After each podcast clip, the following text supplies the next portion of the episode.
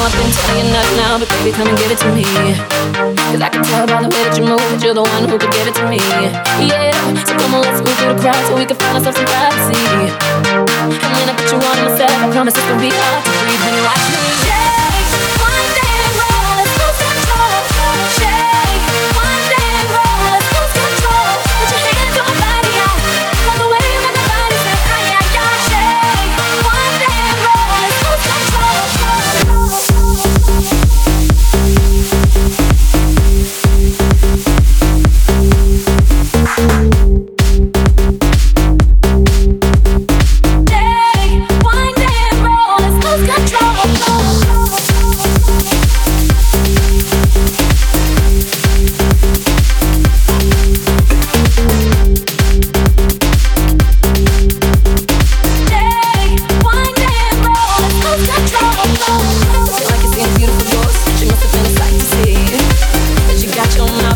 Finish